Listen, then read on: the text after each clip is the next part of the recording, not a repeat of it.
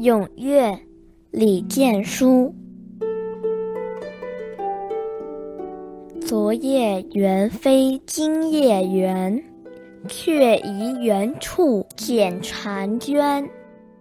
一年十二度圆缺，能得几多时少年？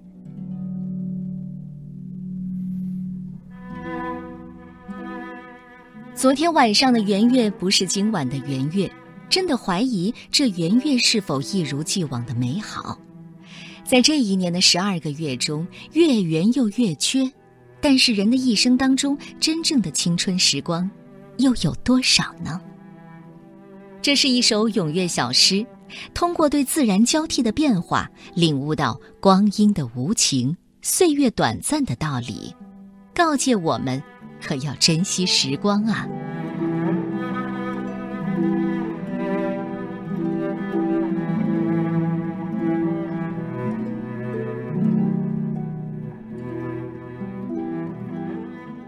咏月，李建书。昨夜圆，非今夜圆，却疑圆处见婵娟。一年十二度圆缺，能得几多十少年？